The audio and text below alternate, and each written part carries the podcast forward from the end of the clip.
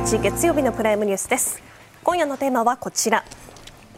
裏金疑惑と派閥政治。石破茂氏に問う政治と金です、今夜のゲストをご紹介します。自民党元幹事長の石破茂さんです。よろしくお願いします。そして政治ジャーナリストの後藤健二さんです。よろしくお願いします。お世話になります。自民党最大派閥安倍派の政治資金パーティー問題を受けて立憲民主党の対応を見ていきます。今日立憲民主党松野官房長官に対する不信任決議案を提出しました、うん、また一部メディアでは明日にも内閣不信任案を提出する方針を固めたとも報じられています、うん、まず石破さんにお伺いします。この政局の現状まずはどのようにご覧になってますか？うん。だからその誰もきちんと説明してないわけですよね、うんどうしてこんなことが起こったんだと、うん、パーティー自体が違法なわけではない、はい、ただそれでその余計にノルマ以上に集めたお金を、うん、うん派閥の経理にも載せなければ、うん、そこから自分の政治資金管理団体に入ったのも載せなければ、全くのよう分かんないお金がなんでそういうふうに動いたんだろう、何に使ったんだろうってことは、誰も説明してないのね。でなんでこんなことが起こったのかっていう説明を一切しないままに、うん、安倍派を全部失踪するとか、うんうん、総理ご自身が派閥をお辞めになるとか、だから世の中の人々はいやそれはそれでいいんだけど、そうじゃないだろうと。その明らかにすべきことは他にあるんだろうと。それが明らかになった上で責任をきちんと取るべき人が取るのが正しいんじゃないのと、うん、世間の人はそう思ってらっしゃるんじゃないんですかね、うん、だから安倍派だから全部だめとかね、うん、そういうふうに今決めつけちゃうのは、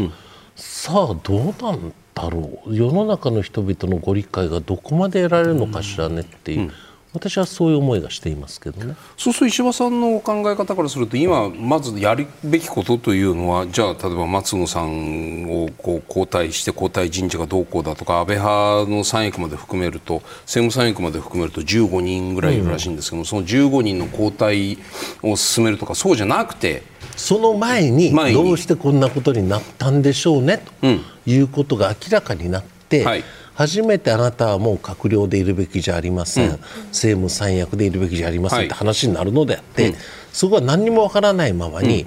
安倍派の人は全部やめてもらいます、はい、それはどうなんですかね、うん、それは党の調査能力の問題ですか、それともその検検察側が、まあ、今、事実上調査、捜査に入っているという前提に立った場合には、その結果が出るまで人事を動かすべきじゃないという意味なのか？いやそうではなくて、検察に指摘されなければ、はい、何がどうなってますということがわからないはずはないでしょ？当事者なんだから。うん。ね、うん、で現在捜査中でありますのでお答えは差し控えますっていうのが上等句なんだけども、はいね、別に検察からしゃべるなって言われたわけじゃないし、うん、事実を最も知る当事者は実はこういうことでしたと、うん、単なる記載ミスでしたとか、はい、いやいやごめんなさい本当に記載しなきゃいけないにしませんでしたごめんなさいなのか、うん、やっぱり一番事情を知ってる人たちが、調査しますって今言ってるわけですよね。でそのそれは書類たるや膨大なものではいそでね、そんな簡単に分かるはずはないが。それを一生懸命今やってる時に、いやいやそういうことの結果が出る前に、はい、とにかく安倍派は全部一緒だと、それって順序が違うんじゃないかなって私は思いますけどね,、ね。後藤さん今のこの順序論。順序については石破さん違うんじゃないか順番逆じゃないかというお話私もそれ思いますね、はは今回の人事にあたって、はい。うん、まあ、岸田さんが周辺に語っていることはですね、はい、報道ベースで人事をやろうと思ってないと、うん、なるほど。つまり事実が動いた段階で、その時点で考えたいと、確かに今捜査報道でですね、はい、じゃかじゃかじゃかにいろんな事実が出てきてますけども、現実に知見がどういう具体的に我々前で動いた気配は全くないわけですね、はい。はい、おそらく岸田さんの考えているのは例えば、強制捜査に入るとかですね、家宅捜索に入るとか、そういう動きがあった段階で次を考えましょうと、ですから今回なるほど。あの1000万の基準を誰がどうやって決めたのか、はい、それすらも明確なないままにですね、この安倍派一掃みたいな見出しが出ること自体も、私はすごく違和感があるんですね。もともと自民党というのは派閥連合体で形成されていて、安倍派を出てけってみたいな、そんな風潮がね、あること自体が石田さんがおっしゃったように、事実解明を非常にぼやかしてしまうわけですね、きちっと詰めた上で、その後に責任論が出てくると。ただ、ただですよ、今日の総理の岸田さんの発言、信頼の回復が重要である、国政の遅滞を防がなければいけない、これは真相を明らかにすることとは全く別の次元ですよ。はいはい。まあ、言葉悪いけど、尻尾切りにも見えてしまう、はい、とりあえず今の国政の遅滞を防がなくちゃいけないし、信頼回復をするためには、どこからさどこにミシン目を入れて切り離したら、信頼回復するし、国政の遅滞を防げるのかという話にも見えなくはないです、この発言、どうお聞きになります？ただ、岸田さん自身のですね、はい、遅滞って何ですか？というところを、まあうん、まずご自身がどういう自覚を持って、はい、その遅滞してるんだと。うん。いうことは国民にきちっと説明する必要があると思いますよね。なるほど。で岸田さんの行動自体も非常に分かりにくかったわけです、はい、今回、うんうん。うん、まずパーティーは自粛ですと、はい、でこんなの別にやるかやらないかばっちり決めればいいだけの話でね、うんうん、あと派閥の会長やめますって、はい、これは就任当初からずっと言われてるわけですね。しかも自民党がリクルートの反省で作った政治改革大綱にはですね、明確に総裁、副総裁、党三役、参議院議員会長、それから閣僚は、その任にあるときは派閥を抜けるって書いてあるわけです。その政治改革大綱、あれほどの犠牲を出しながら作ったやつについてね、ぱり総裁が守らない、これ一番最初に破ったのは麻生さんなんですね。そこから始まってる、その全体としていいわいいわっていうものの付けが、ここにどっと現れてきてると、うん、その原点にもう一回帰る必要があると思いますね。今回、安倍派の中でも幹部の裏金疑惑というのが持ち上がっています。うん松野官房長官をはじめ西村経済産業大臣高木国対委員長世耕参院幹事長萩生田政調会長そして安倍派の座長を務めている塩谷衆院議員、うん、この6人そしてこの他にも橋本聖子オリンピック担当大臣など多くの所属議員がキックバックを受けていたとされています。うん。うんそして岸田総理、この疑惑が持ち上がっている安倍派の大臣、副大臣、政務官の政務三役合わせて15人を交代させる調整に入ったとされているわけなんですが、うん、後継の官房長官候補とかっていうと、もう無派閥の人しか名前が出てこないわけですよ、まあ、田村さんは違いますけどね。田村さんは岸田派でしょ？岸田派、うんで加藤さんもだから平成権ではあるけれども、非常に派閥の色の薄い人自民党の役員の候補っていうのも完全に梶山さんとか浜田さんとか派閥のない人みたいなね、要するに安倍派以外のところから派閥色の薄い人を持ってくればいいんじゃないかみたいなこの人事をやって例えばですよ石破さんこれから先検察がどういうふうに動くかもわからないわけじゃないですか。うんで検察が動いた結果、事情聴取をしたり、その在宅起訴をしたりした対象というのが、安倍派だけでとどまるのかどうかっていうところが、少なくとも僕は分かんないですよ。いや、分かんないよね、うん、広がった時にどうするんだ広がったらもう収集つかないですよ。うん、で今上がってる人はね、はい。はい、みんな立派な人ですよ。はい。ね、その人格執権、はい。はい、立派な人たちですよ、うん、でこの人たちが問題だって言ってるわけじゃなくて、はい。はい、安倍派でなければ何でもよろしいそうそうそういうのはどうなんですか？安倍派にだって立派な人いっぱいいるし、うん、で今、名前が上がってる人も何かね、うん、具体的な事実が発覚したわけでもないし、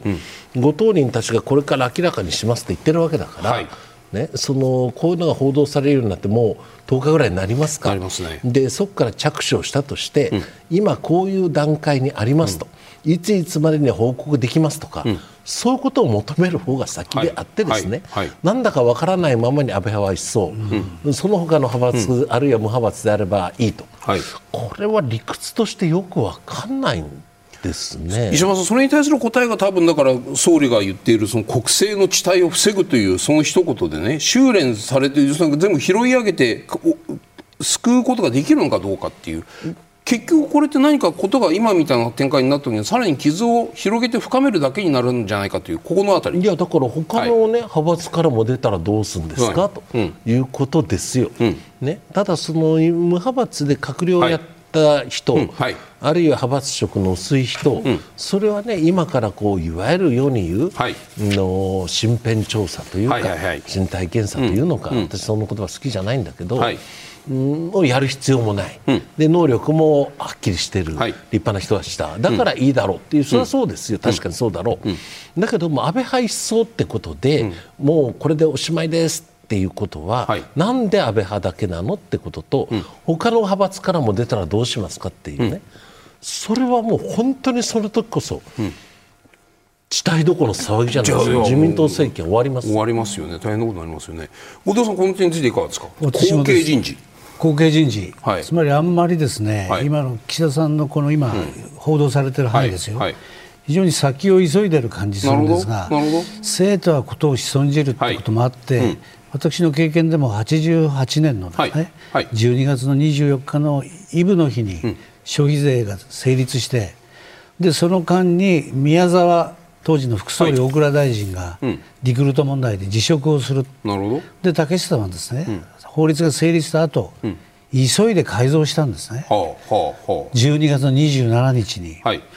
ところが3日後の30日に長谷川法務大臣が辞任するわけです、なるほど。リクルートに絡んで、はい、でさらに年明けには原田景気省長官が辞めると、うん。うん、それで竹下さんが一気に体力を落としてですね、うん、4月に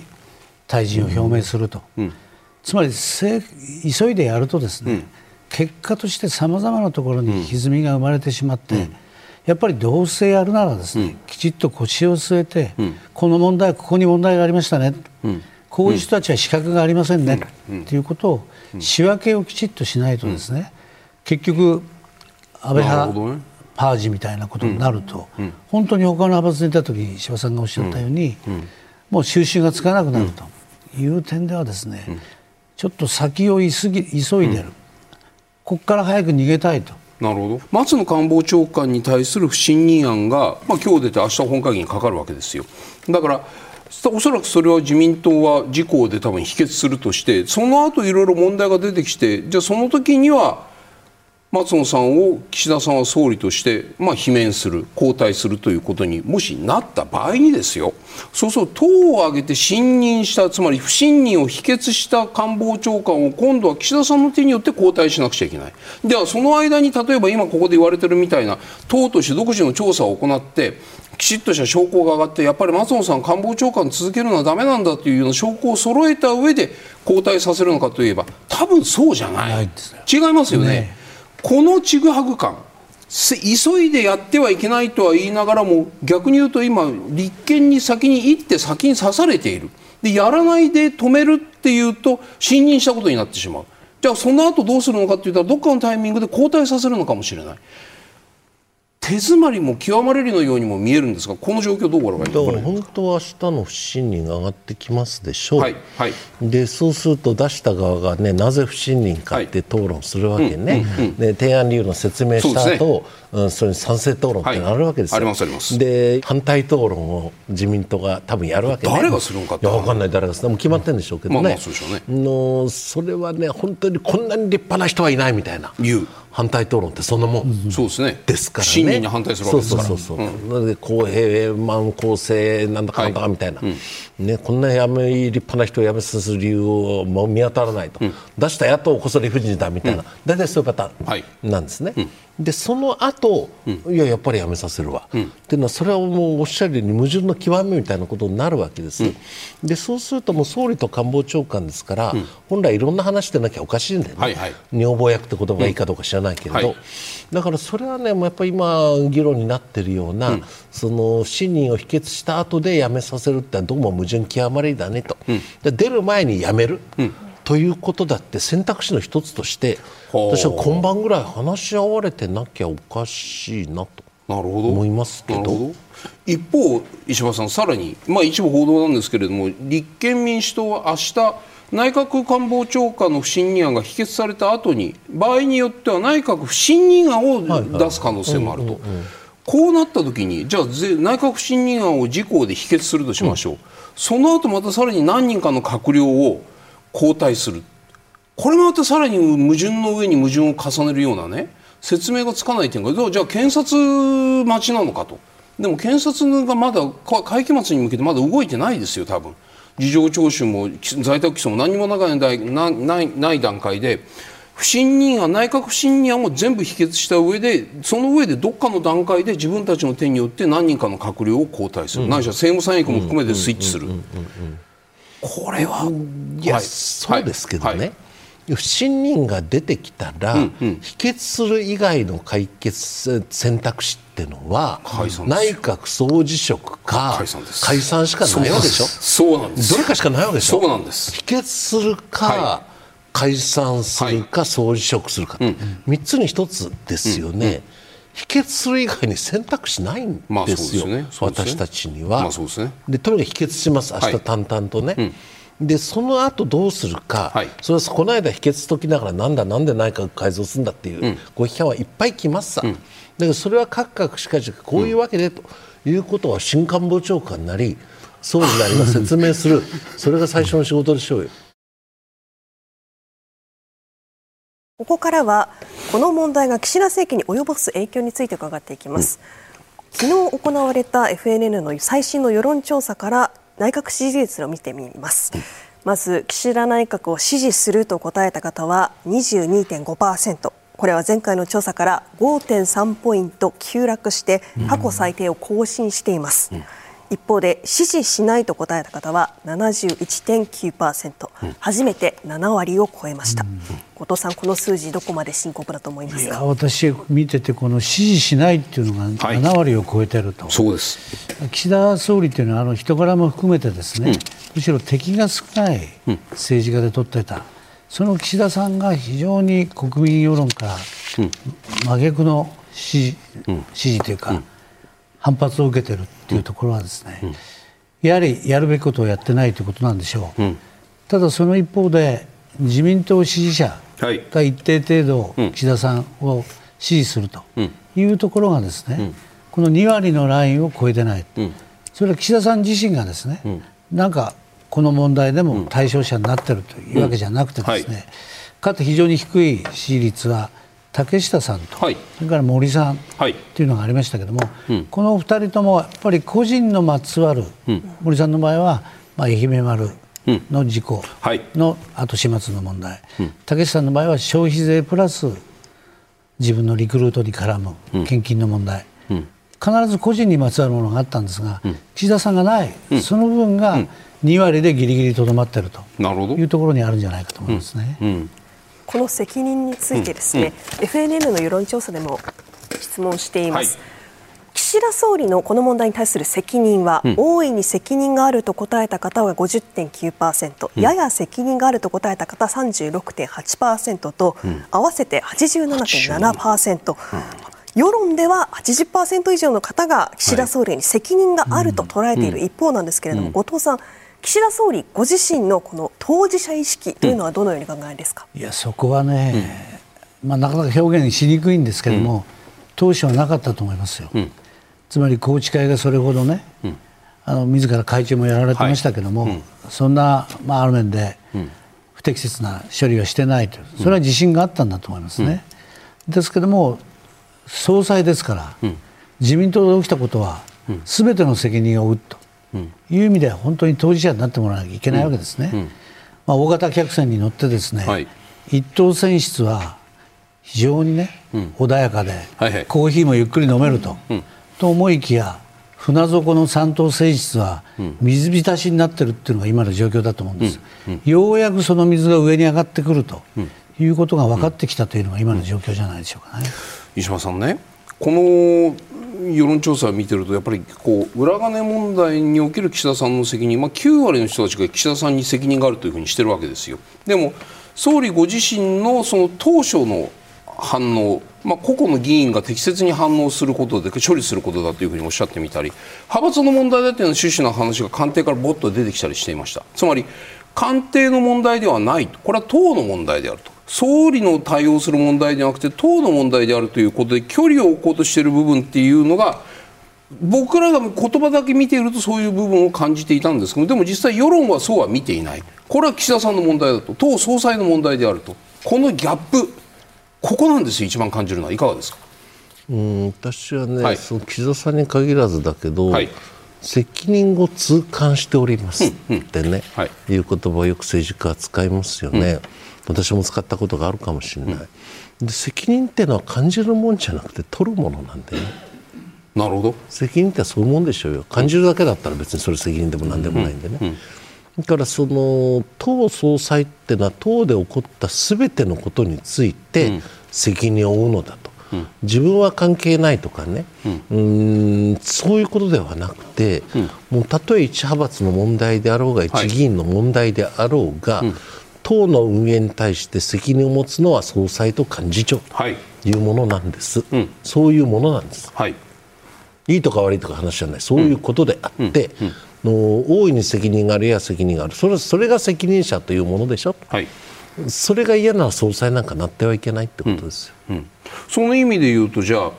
今、岸田さんは石破さんが言われたその責任は感じるものではなくて取るものだ、うん、総裁としてこの問題に関して一番取るべき責任というのはどういう形でどう取るべきだというふうに感じますか？うんだからねみんなが選んだ岸田、はい、文雄さんなのでね、ね、党としてね、うん、そうするとどういうことなんだろうか。その自分として、うん、うん辞める総辞職って選択肢がないとするならばね、はいそれあってもいいという意味でおっしゃってる。うんどうだろうな、うん、今の時期にね、うん、年末年始、まあ、確かに予算編成直前にね税制の真っ最中でね、通常国会目前にしてですよ、はい。はい、だからその竹下総理もそうだったし、うん、予算が通ったらやめますとかね、はい、のそういうのはありなんですよね。はい、のそれは心中密かに秘めてもいいんだけれども、うんうん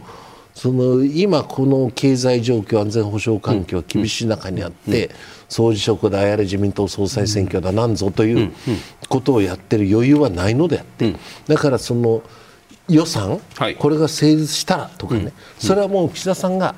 心知密かに思っててもいいんです、はい、でも責任は取るものなんですよっていうね、うん。うん、それをどっかで示すことが必要だろう、うん、でそれはもう岸田さんお辞めになるだけじゃない、はい、じゃあその岸田さんが思うとこを申し述べて、主権者たら国民に判断していただきましょう。解散っていうん。だって、それは責任の取り方かもしれませんよ。なるほど、主権者は国民ですもん。なるほど。その場合はでも解散という前に自ら総理の座を総裁の座を降りるということでね臨時で総裁選挙になれば当然両院議員総会による総裁選ですよ、うん、そういう道もあると。だから総辞職か総裁辞任であれば両院議員総会による選挙だし、うん、まあ、それが解散かっていうなんかそんなどれかの形まあでも今の時点でじゃあそれやりますというのそれは言えません。それは言えない。それは言えません、うんうん、だから日々ね、その与えられた課題に全力を尽くしますしかないんですよ。なるほど、ね、今この時点で12月11日時点で、はい、はい、責任こうやって取りました。以上おしまいみたいな、そういう綺麗な形にならないんですよね、政治って。はい。けどもそれはいつの日か、うん、どうせそのうちみんな忘れるでしょうではなくて、うん、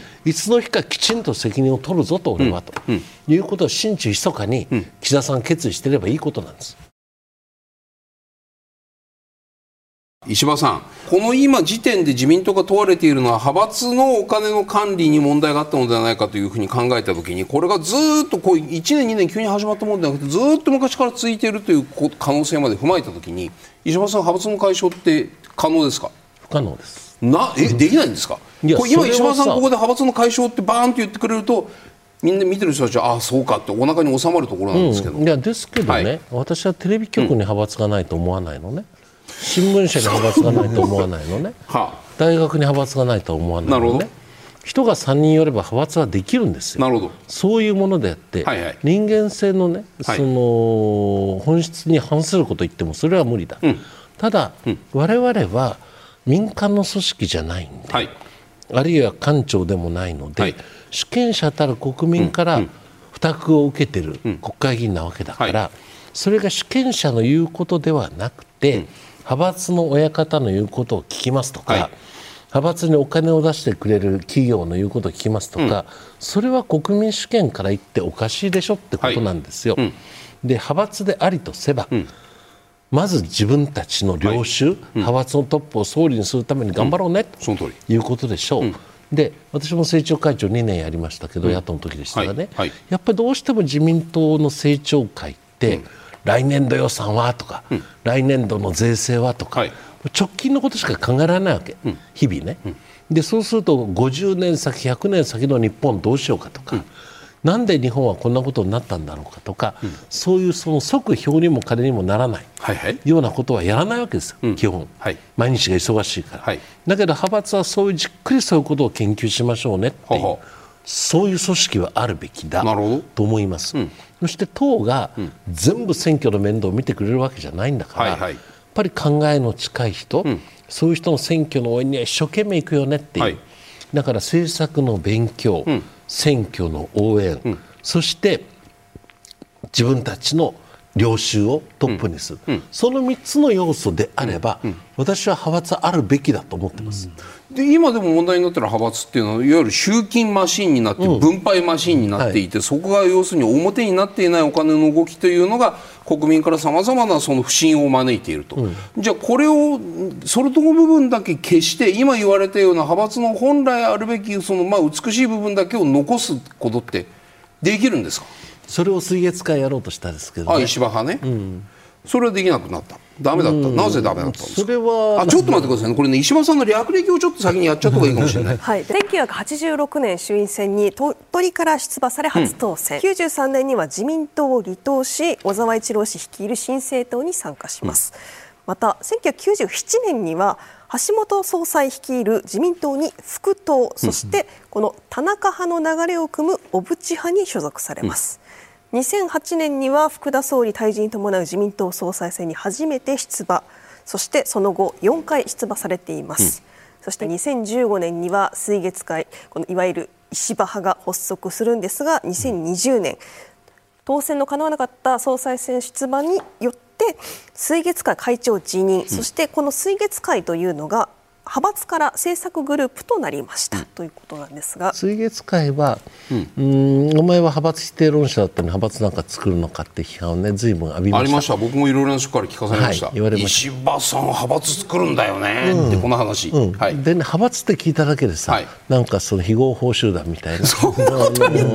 いやいやそれそれっぽい方もいらっしゃいましたでしょ、はいはい、その言葉自体ネガティブな響きを持ってたからね、でねその時に私がそのこの会見で申し上げたのはね、はい、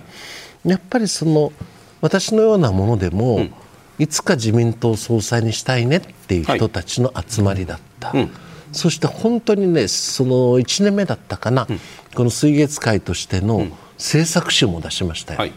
そしていろんな講師も呼んだし水月会の所属議員が、定例会で1時間みんなが講演する、うん、でその後質疑応答するってね政策勉強も一生懸命やった、はい。はい、だから選挙もね、うん、水月会の最初の総選挙って全員当選したんじゃないかな。比例復活も入れてね。だから政策の研究しようね、うん、選挙は本当に全力で助け合おうね、で私のようなものでもいつかは総裁にしたいねっていう、そういう派閥の本来持ってるべき、あるべきそういうものを実現しようっつってスタートしたのが水月会だった、だけどそれは結局その菅さんが総理になった時だったかな、はい。うん、私が総裁選挙であの時もうやめとけやめとけって人もいたんだけどね、うん、出て最下位でしたよ、うん、内外から批判があってね、でなかなかこのグループの結束維持するのは難しいなっていうことで会長を辞めて、うん、で今はの政策集団なんていうかな、うん、の政策グループ、はい、派閥ではなくて、はい、として今日に至っているのですけどね、うん、それは石破さんから見ると派閥をしっかりこう維持発展拡大できなかった最大の理由は何だったんですか？うん、それは資金力がなかったっていうパーティーはやらなかったやりましたよ。やった？やりました、はい、だからその今言われてるね、うん、その目標額よりもたくさん売った方もおられた、はい、でそれは1回水月会の会計に入れて、うん、そこからそれぞれの会計に戻すっていう、ね、やり方はしておりました、はい、でただそんなにね、うん、その主流派でもなかったから、はい、うんものすごく集金力があったわけではない、ということはありましたね、あとはどうしても反主流ではないけど非主流であったわけで、でそうするとなかなかね、うん、ポストたくさん取るってこともできなかった。うん。でそうするとやっぱりその派閥の、うん、資金分配能力、はいうん、あるいはポスト配分能力、はい、その欠如によって求心力が失われていったっっていう、うん、評論家的なこと言っちゃいけませんけど、うん、の会長だった私の責任がもう99%であること、うん、100万万も承知の上で言えばそういうことです、その経験を踏まえて今それでも派閥解消には解消という立場は取らないわけですね、だから政治改革大綱っていうのはね、はい。その平成元年だったかな竹下先生の最後の、はい、うん置き土産みたいなものですよね。はい。はい私たちも末端議員でこう議論に加わってましたけどね、うん、当選1回だったからね。うん、でそこにね、うん、その党三役は派閥は離脱しますと、はい、あるいは閣僚も離脱しますと。いうお話で、だから派閥にいろんな権限が集まる。党三役が派閥の領袖とか幹部を兼ねて、でそれが派閥の戦後っていうのかな、のそういうことにならないように、うん、ん、党三役閣僚は派閥離脱しようねっていうことだった、うん、いつの間にかそれがうやむやになったし、うん、閣僚は大規模なパーティーやってはいけないっていうことだった、まあ、大規模の定義がよく分かんなくて、はいはい、でそれは1000人以下ならいいのかいみたいな話でしたよね、だけど私はあの閣僚もずいぶん長くやりましたけど、パーティー1回もやらなかった。おうんなるほど。勉強会はやったかもしれないけども、はい、いわゆる人を大勢集めての資金パーティーってやらなかったですよね、はい。うん。だからやっぱりその閣僚ってのはやっぱりこう国家権力持ってるわけだから、うん。でそれでパーティーをやる大規模に。であるいはその党の三役がその三役であるという立場を、うん。派閥の領袖あるいは幹部と兼ねている、そうするとやっぱりそのそういう権力があるところに行きたいよなっていうのは議員心理じゃないですか。でもみんなそういうふうに見ている中で今の自民党を見た時にですよ石破さん。僕別に石破さん煽ってるわけでも何でもないんだけれども国民は今、派閥の今、国民は今、石破さんの言うような派閥っていうのは必要悪だから仕方ないよねっていうことを求めていると思いますか？私は悪だなんて言ってませんでしょ、うん、悪とは言ってない、でも必要消せないというふうにおっしゃってる、いやだから、解消できない。それは人が3人集まり、派閥はできるんです、テレビ局だろうが、なんだろうが。はい。はいね、そういう人間性の本質に反したようなことを言ってはいけないのであって、うん、それはできます、うん、ただ私たちは民間企業ではないのであって、はい、その集団というのは、派閥という名前を使うとすればね、はい、やっぱりそのきちんと政策の勉強をしましょうと、うん、50年先100年先の日本、うん。うん、あるいは明治維新以来なんで、はい、日本は、はい。この戦争に突入するようなことになってしまったのかとかね、そういう表にもならんですよ。金にもならんですよ、でもそういうことをちゃんと研究しようじゃないの、そして党が全部選挙の面倒を見てくれるはずはないのだから、やっぱり選挙にまだまだ地盤の固まってない人とこには集中的に名の売れた議員が応援に行こうじゃないのというね、そういう政策の研究選挙の助け合い、そしてうん政策のお互いの足らざるところの助け合い、はい、それは私は、うん、むしろ党が欠けているものを派閥が補うって考え方あってしかるべきだと思いますよ。なるほどそれが政策集団ってもんじゃないんですか？よくこの今回の派閥の問題が出てから議論で僕らの番この番組の議論に出るのは石破さんが当選1回の時にその政治改革党党党の、うん、党党の改革にわーっとこう押し押しかけたようなことが今、自民党の中で起きてますか、うん、私が知る限りはないな。過分にして知らないな。だからね本、はい、土日に整理したらこんなもん出てきたんですよ。はい、ね、下級武士秋畑町下級武士たちの決起ってね、はいこれ平成元年、うん、昭和64年って7日間しかなかったけど、はい、その時に出た本ですよ、うんうん、私たち当選1回生だった、はい、でもう下級武士もいいところだったですけどね、で当時の若い議員たちが、このままだったらだめだと。それ自分の当選をおぼつかないって意味ですか、そうじゃありません。私はねありありと覚えてるけどね、はい海部さんが総理だったですよ、はいはい、私たち中曽根総理だったでしょう、うん、当選したばっかりの時に、はい。うん、それから竹下総理になり、うん、宇野総理になり海部総理になりで、うん。ね、海部さんの時に当選2回になるんだけどね、海部さんのところにね何度もね政治改革断行だって申しに行ったんですよ、私たち当選1回生2回生がね、その時にねこれあの銀バッジっていうんですよね、はい。はい、これをねみんなで外してね、海部さんの前にこうやって置きましたよ。私たちはこれで政治改革なんていうことをやるおかげでね、うん、おかげでっていうかな、うん、議員の職を失うかもしれない、はい、それはそれでいいんだという思いで、総理に今日ねお目にかかってますってね、鳩山さんが最初にバッジ外して、みんな外しましたよ、泣いてる議員もいましたよ。でそれはもうそれでいいんだと思っていた、うん、そしてね、うん、鳩山さんもそうだし、うん、戸海さんもそう三原さんもそう園田さんもそう、うん、2代目ってのが多かったですよね、う。ん、2世ですか？2世が多かったんです、まあ、竹村さんみたいに違う人もいるけどね、で2世がね半分ぐらいいたんじゃないかな。このユートピア政治研究会とかね、はいはい政治改革若手議員の会とかね、うん、それはねそのきれい事言うようだけど、うん、2世じゃなくても、うん、官僚じゃなくても、タレントじゃなくても資産家じゃなくても、意欲と能力のある人なら国会議員になれる、そういう仕組みを作ることが、我々2世の最後の仕事だって思ってましたね。だから私は最初にね、選挙に出た時に、角栄先生から言われましたよ、うん、まだ20代だった、うん、ね、お前みたいなやつがと、はい、なんで鳥取県から自民党公認で出られると思うと、うん、お前なんか単なる政治好きなんちゃんだと、だけどお父さんのおかげで私の父は知事とかね国会議員とかやってましたけどね、はい。はい、お父さんのおかげで名前の売り賃がただなんだと。お父さんのおかげであの親父のせがれならきっと信用できるだろうなって信用代がただなんだ、はい、お前はそれだけ安下がりだから出られるだけのことなんだって、うん、はっきり言われましたよ、なるほど。で私はあの三井銀行ってとこにいたんですけどね、学校出てから、うん、同僚に先輩に、うん、本当に自分よりも立派な人いっぱいいました、でもこの人たちは三井銀行のいわゆる重役っていうのかな、はい幹部になることはあっても政治家になることはないだろうと思いました、うん。うん、自分は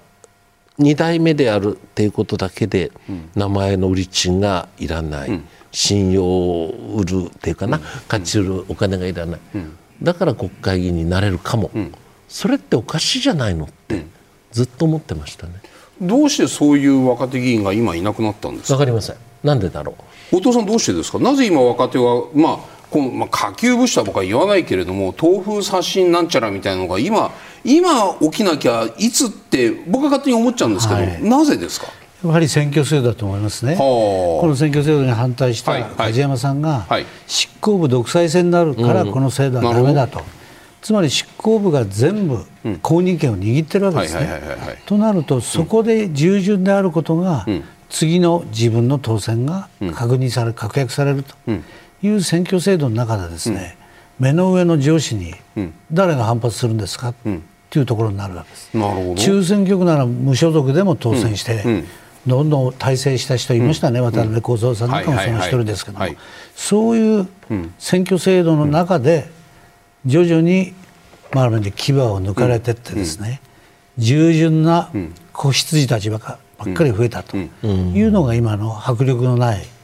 自民党につながったんじゃないかと石破さん、幹事長経験者として今のお話は実感ありますか？自分が幹事長として明らかに当選してきた若い連中の牙を抜きまくっていたという実感あるんですか？ありませんでも実際誰も立ってこないっていうのはなぜですか？いやいやですからね、はい、やっぱりね今後藤さんがおっしゃったの、梶山先生の、うんおっしゃったこと同じことを小泉純一郎さんが言ってましたよ、こんな制度導入してみろと。党本部と総理官邸の言うことしか機関議員ばっかりになるぞっつって言われましたよ、うんはい、私たちはその頃ね、うん、若かった、うん、そんなことはないと、間違ってると思ったら、党本部が相手だろうと首相官邸が相手だろうと、それは違いますっていうのが自民党の議員だって言いました、小泉さんにやっと笑ってね、君たちは人間を知らんよって言われましたけどね、うん。だからなんだろうなその間違ってることは間違ってるっていうと、はい、うんポスト獲得の妨げになったりね、うん、することが実際あったわけ。それを言い出すと本当にもう自民党おしまいですよ、うん、いやだからダメだってことになる、うん、だから私幹事長の時にね、はい、言いたいことを言ってくれと、はい、いうことは言いました、もうとにかくカンカン学が何でもいいと。はい。執行部は間違ってる幹事長の言うことは間違いだと、いくら言ってもらっても構わないと。いうこと、それが党の活力だからね。で私たちはその安倍さんが総裁で私が幹事長で、うん、野田さんが野田佳彦さん解散して、はい。うん、我々政権に復帰したじゃないですか、うん、あの時にね最初に私が言ったのはね、はい、投票率が5割で、うん、そのうちの5割の人が入れてくれば当選できるんですよね。なるほど25%でしょ、はい。はい、私たちは、有権者の4分の1の支持で7割8割の議席を持っていると、この恐ろしさを絶対に忘れるなってことは何度も何度も言いましたですね。だから私たちはきれい事言うようだけど、はい、派閥の親方よりも党の執行部よりも、休みの日に投票所まで行ってわざわざ名前を書いてくれる、うん、あるいは書いてくれなくてもいいんだけど、うん、有権者に対して責任を持つんだっていう、うん、誰に責任を持つんだ誰を向いて政治をするんだという思いに立ち返ればね、それはあの代議士っていうのは代わりに議論する侍だから。はい。はいね、の戦前は衆議院議員だけが選挙で選ばれてたからね、だから今でもそんな名残で、うん、衆議院議員のことを代議しているんだけども、はい。代わりに議論する侍が、議論しないでどうするんですかってことですよ、そのために議員出てるんでしょ、うん、で200委員会5分で終わったんですね、今日ね。うん今の時期に100委員会5分で終わるかな、うん、で私今でも自民党総務なんですけどね、はいはいはい、うん。かつては村上誠一郎さんと私が言わなければ総務会は5分で終わったね。で、村上さんがこう、総務を引かれて、はい、その後私がまだね残ってるんだけれども、はい、うん私が何も言わないとやっぱり5分で終わる。なるほど。で私なんか言うじゃないですか、はい、で例えばそのあんまりそのご評価をいただけない減税とかね、はい、経済対策とかね、でいやいやとだからこういう困難な時こそ街頭に出て、うん。もちろん安倍さんの一件以来ね警備が非常に難しくなっていることは知ってるんだけど、はい。はい、街頭に出てあるいは積極的にテレビに出て、うん、でその総裁が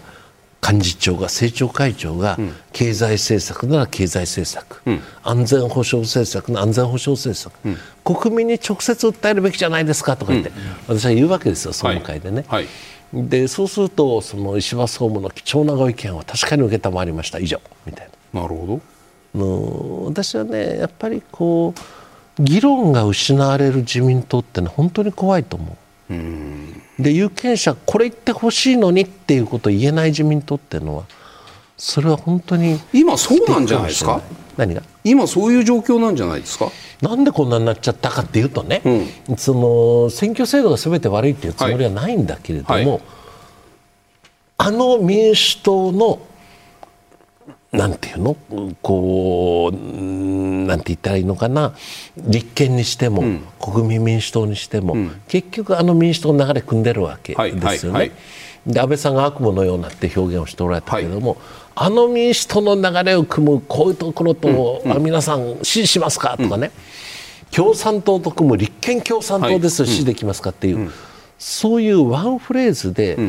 そうだよなといくらなんでも民主党の末裔というか、うん、うんその流れを組む人たちに任せられないよなって人たちはいっぱいいたわけですよ。だけどそういう人たちだんだん減ってくるわけね、はいはいはい、どっかでそれがクロスするところが来る、うんうんうん、で自民党ってやっぱり変わらなきゃだめじゃないのっていう人たちがだんだん増えてきて、うん、あの悪夢のような民主党ってのを覚えてる人がだんだん減ってきて、はい、それのねギリギリのところに今来てるような気がする。はあ、その記憶が薄れるに従ってだんだんその自民党から人々のこう支持が薄れて離れていってる。こういうなんていう体調期にも差し掛かっている。でそういうのは何度かあってね、はい、で第一次安倍政権の時に消えた年金とかいろんなことがあってね、はい、自民党惨敗して、うん、結局安倍さんが辞めたことがあったじゃないですか、はい、第一次安倍政権ね、はい、あの時私自民党の鳥取県連会長だったんですよ、当選5回で。うん。で自民党はね鳥取県でまず負けないんだけど、うん、参議院負けましたね、うん、ですいませんでしたって支部長幹事長お詫びずっと歩きましたよ、うん、その時に自民党の支部長や幹事長の人で、うん、石破さんね県連会長ねと俺今度民主党に入れたからねって人が複数いたよね。なるほど。驚いた、うん、なんでですか、自民党に良くなってもらわなきゃいけないと思って入れたんだよ、民主党がよくて入れたわけじゃないと、うん、今の自民党に変わってもらいたくて自民党入れなかったと、うん、要するにね自民党のコアの支持者が離れ始めた時が一番怖い。今その状況に近いんですか？瀬戸際にいると思ってますね。だから、まあ、暮れだからねいろんな方が全国からいらっしゃいます、はい、うちの事務所にもね、はい、選挙区のみならずね、うん。うん、本当にまずい吉羽さんっていうことを言われる方が実に多いですね。その人たちが一番求めているものは何なんですか？それは、うん、その政治はね魔法でもなければ手品でもないんでね、はい、みんなね問題一挙に解決みたいな話にならんことはよく分かってると、うん、だけどその地方の方がね、はい、来て言われるのは、うん、あの例えば地方創生って何だったの？と、いうことですよね、はい、東京一極集中打破って何だったの、でその地方の農業漁業林業をやってる人たち、はい、あるいは地方で一生懸命中小零細企業を経営している人たち、うん、なんでこれ分かってくれないのっていうのがいっぱいあると、うん、だけどそれが本当に自民党分かってくれてるんだろうかっていうね、うん、そういうお声はずいぶんいただきますよ、派閥じゃないという意味ですね、それは。派閥じゃないとは言わないけど、どうこうの問題より前に、一人一人の姿勢で暮らす人々、うんそういう人の気持ちをちゃんと受け止めてねっていう、うん、そんな感じでしたね。岸田さんの聞く力って評価されてないんですか？いやそれは一人一人に聞いたわけじゃないから分かんない。だけど私たちは最初の頃ね、はい、1日とにかく200件300件あるけど言われました、ね、その主な家だけ回りましょうと。そんな話じゃないと、はいうん、ここの集落ならここの集落全部回れっていうことでね、もう共産党の方だろうが何だろうが全部ありましたよ、うん、そして5人10人の召集会でいっぱいありました、うん、だからそういうねその人々が何考えてるんだろうっていうのを本当に我がこととして受け止める、うん、そういう自民党にまたなっていくべきじゃないかな。その辺がですね、はい、やはり有権者と身近に日々接触してないというところが、うん、今の自民党の一番弱いところじゃないかなと思いますね。なるほど。この間、小池都知事がですね、はい、いきなり高校の授業料無償化、やりましたね。これやはりね、はい、まあ、小池さんのある面で勘の良さというか、はい、つまり都民が何を求めているか、うん、東京は何をすべきかということを問題意識があるからそういうことをやられるわけですね。なるほど。その後慌てて国の方が何かやろうとするとい。うその皮膚感覚、はいまあ、竹下さんのよく表現使えば、うん、毎日選挙区の脈を取るのが我々の仕事だと、うん、なるほど。その脈を取ってる人が何人いるのか、うん、その本当の直の国民の声が自分の耳に到達してないと。いう議員があまりにも多いんじゃないかって気がしますね、それができなくなっているとしたらもう自民党は政党として終わりですよね。あそうなんです。でもね、ここに政党支持率あるんですけれども、はい他の野党の支持率が自民党の4分の1とかなんですよ。す、ね、これはこれはじゃあ、これどもう他の政党はもっと脈を取ってないっていう話ですか？だと思います、だからきちっと自分たちがこういう旗でやりましょう。というところをね、はい、やってこずにいるから、自民党は全部、ですから自民党は、自分の村内だけでやれば、はい、うまくいけるねって話になっちゃいますから。そうすると石破さんのところに来た人たちが、自民党なんとかしてくれよっていう不満はぶちまけてはいても、その人たちが行くところがない、はい、そうだと思います、はい、あの岸田さんがですね、はい、2021年の総裁選の時に訴えた、はい。ここに覚えてることか分かりませんが、はあ、自民党は国民政党ではなくなったっていうことを当時言ってるわけですなるほど、はい、つまり岸田さん自身もその問題意識で持ってる。持ってた、はいつまり安倍、菅と流れてきた中でですね、うん。うんはい、そこが失われてる、うん、だから私はその原点に岸田さんは戻るべきだと、最近常にそう思ってるんですけどね。なるほど。そのやっぱり脈を取るっていう作業を怠れば、それは国民の気持ちからどんどん政治が離れていってしまう、だから今、国民がなぜこのパーティー券で怒ってるのか、はい。はい、リクルートであれだけ怒ったのはですね、濡れ手に泡っていう言葉と、対になって、はいはい、国民の政治不信が広がったわけです、はい、今もパーティー券、労せずしてこんなお金みんな入っちゃうんですか、うん、この濡れ手に泡だったんですね、うん、ただそこと決定的に違うのは、石破さんがさっきおっしゃったように、当時は若手の決起があったんです、今のリクルート事件の反省がないまま、決起がないためにですね、党内議論がない、石破さんがおっしゃってましたよね、村の改革するには、若者と、よそ者と。よそ者と若者だとよくおっしゃってて、それと同じように若者っていうね、未来のある人たちが未来のことを語らなければですね、それは政党は前に行かないと思いますよね。FNN の世論調査次の総理にふさわしい人という表があります、はい。うん、全体と自民党支持層と支持政党なしでそれぞれ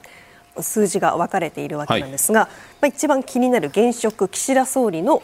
支持率2.5%と全体でかなり低い値なんですが、うん、では1位は誰かというと今日お越しの石破さん18.2%、うん、そして自民党支持層を見ても17.5%と、岸田総理の5.5%と比べると大差ついています、うん、このあたり後藤さんまず伺っていきましょう。まだこれ石破さんの1位というのはやっぱりかなり重みがあってですね、うん、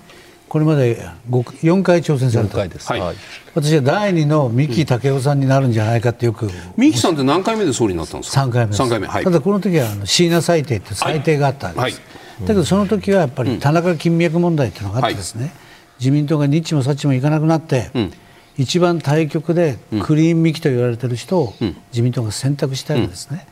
今回もこのパーティー券問題になってきてですね、今、無派閥の議員は金の卵だって言われてるわけですよ。そういう状況はこれまで自民党になかったわけですけど、だからやはり無派閥であれば、パーティーの問題とは無縁であろうと、つまり最低限のリクルートの時に、リクルートに絡んだ議員はだめですよと、あと当時有力な人たちがみんなだめになったわけですね。だからその時に、じゃあどういう基準で選ぶんですかっていうのが非常に重要で、あの時は竹下さんは、消費税を定着なら、村山達夫さんという大蔵大臣ですね、だけど7月のある種サミットが来る、これ非常に重要なサミットでね、天安も、中国も荒れてた、これをやるなら外務大臣ですね、と。いうことで外務大臣が宇野さんがなったわけですね、はい、それと同じように、このポスト岸田は何をやる政治なんですか、政権なんですかということを明確にした人が私は次の有力者、有力候補になれると思いますね。数字の話聞こうと思ったんだけどちょっと石破さん、石破さん自分が出る出ないはちょっと横に置いといてね。今の後藤さんの話で言った時に次に自民党の総裁になる人は何をやる人でなくちゃいけないのか。ここから伺いたいです自分がやるかどうかは別です、うんうんうん、何をやる人が次の総裁になるべきか。それはもう一度国民政党、自民党に戻ることじゃないんですか、はだからその国民の一番近いところに自民党はいるよねって、うんうん。国民が思ってくれる政党にもう一度戻ることだと思う、はい、で1日200件、300件歩く、5人、10人の召集会をやる、うん、そういう自民党の、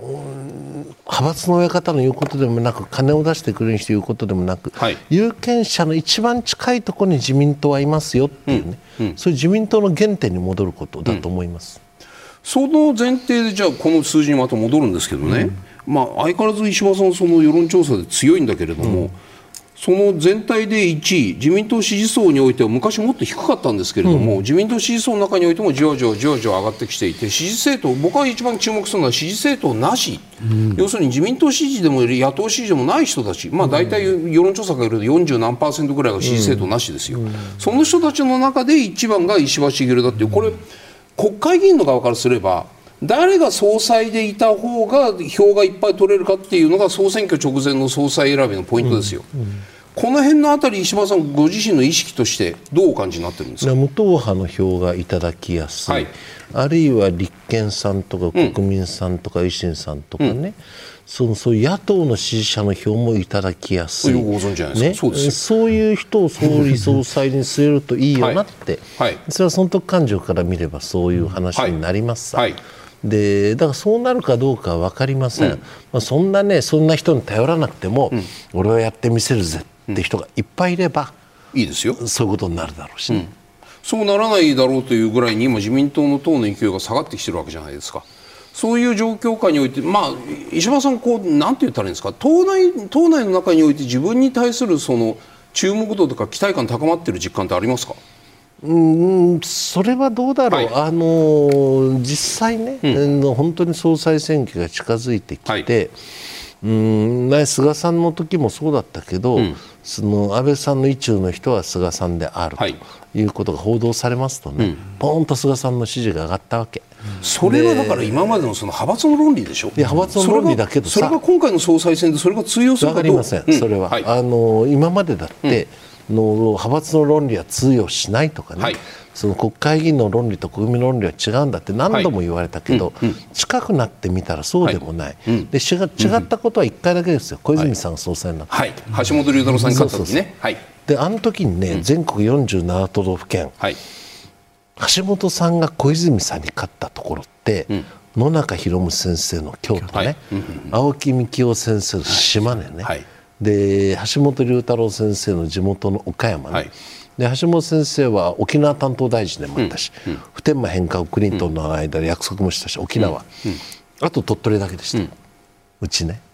でねそれはねそあとは全部そその県の国会議員全部橋本派なのに、橋本支持なのに、負けちゃったってとこ、いっぱいあった、その時1回だけですね、国会議員の論理で動かなかった。なるほど今回そこでもあの時って何かって言ったら要するに森さんがいろいろ問題があってすごく支持率が下がって、都議選にこのまま突っ込んでいくと大変だっていうんで都議の反乱みたいなのが起きた中でのその総裁選だったんですよね。今の自民党は僕はそれに匹敵するような危機的な状況のように僕には見えます？石破さん自意識としてどうですか？どうだろうな。そこまでまだどん詰まりになっているとは思わない？要するにねその、はいリクルートとか佐川急便の時にどん底まで落ちた、そこから回復するのは大変なことだった、はい、あるいはその後山政権ができて、もう我々は300あった議席が119になってね,、ね。本当に壊滅的な打撃を受けた、うんうん、その時の体験を持っている議員が本当にごくわずかになってきましたのでね、だからあの時の最大だ大変だぞっていうそういう危機感は、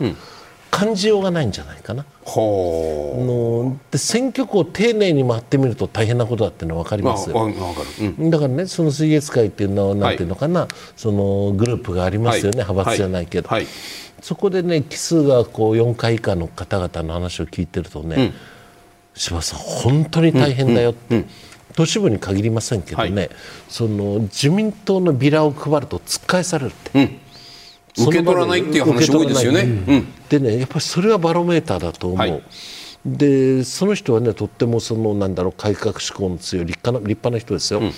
ん、でもその人が自民党ってだけでビラを受け取ってもらえない、うん、っていう状況がじわじわと全国に広がりつつあってですね、でその時にもうそのビラ受け取ってもらえないの嫌だと、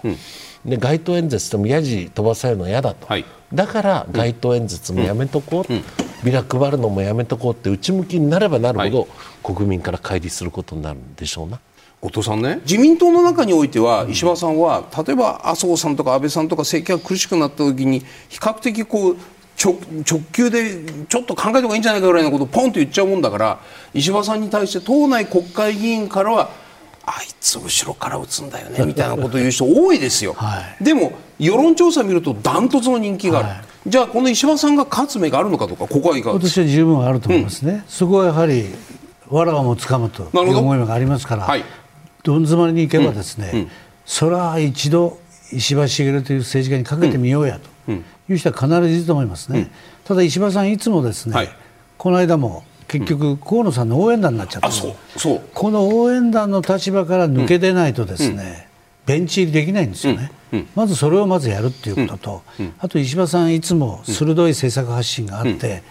それが前に行き過ぎることがあるんですよ。足の速い人は、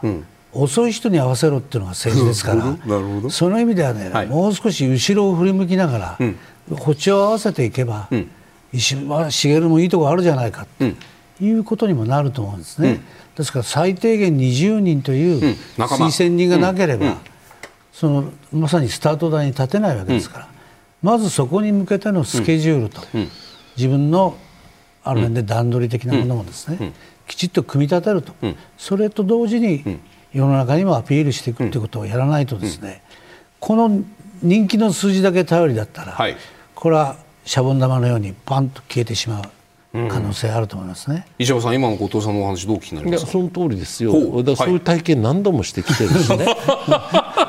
はい、別に今回初めてじゃありませんよね。何度もしてきてるし、うん。うん、それはもうねずっと政治見てこられた後藤さんのおっしゃることはいつもね、私も本当にこう。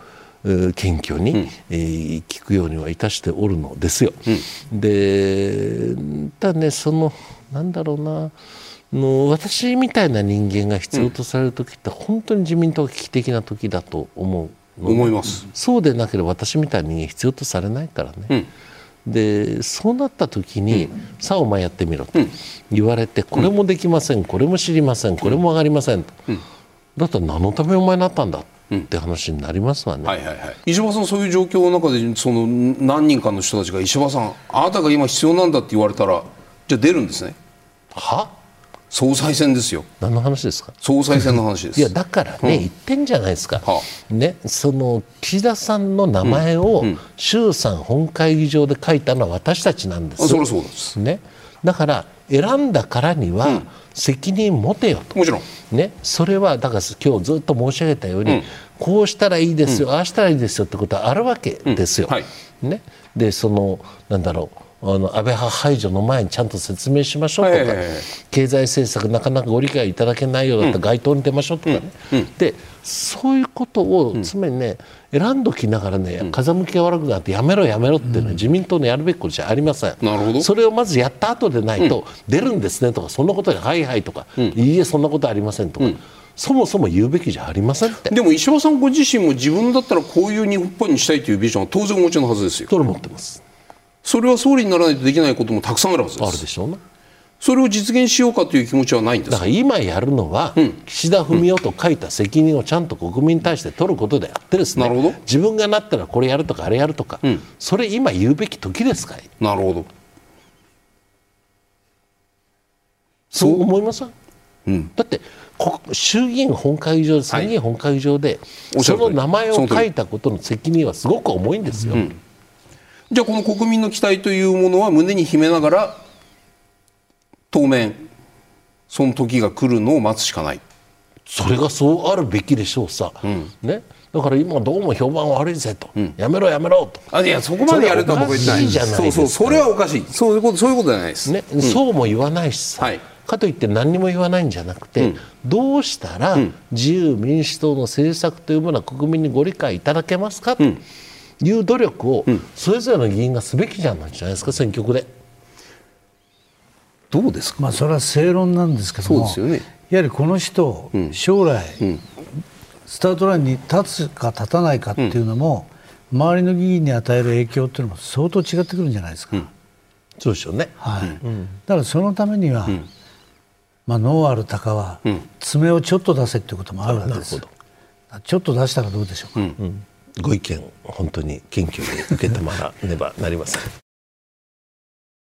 ではここでお二人から自民党の信頼を回復するためにはとご提言をいただきます、うん、まずは石破さんお願いします。だからもう、はい、今日ずっと言ってすごい毎回すみません、うん、恐れずに国民に向き合うってことですよ、うん、テレビにも出ましょう、はい、街頭にも出ましょう、でね、その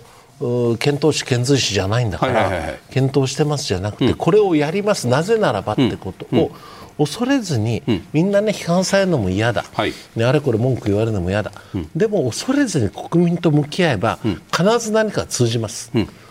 それが一番大事。恐れずに国民と向き合うことです、はい、はい、続いて後藤さんお願いします。私はですね政治改革大綱に戻れ、さっきから言ってますけども、はい、リクルート事件の反省から全党一致でまとめた、ここにもう一回戻ればですね、理想に近づくということをです、ね、もう一回再確認すると、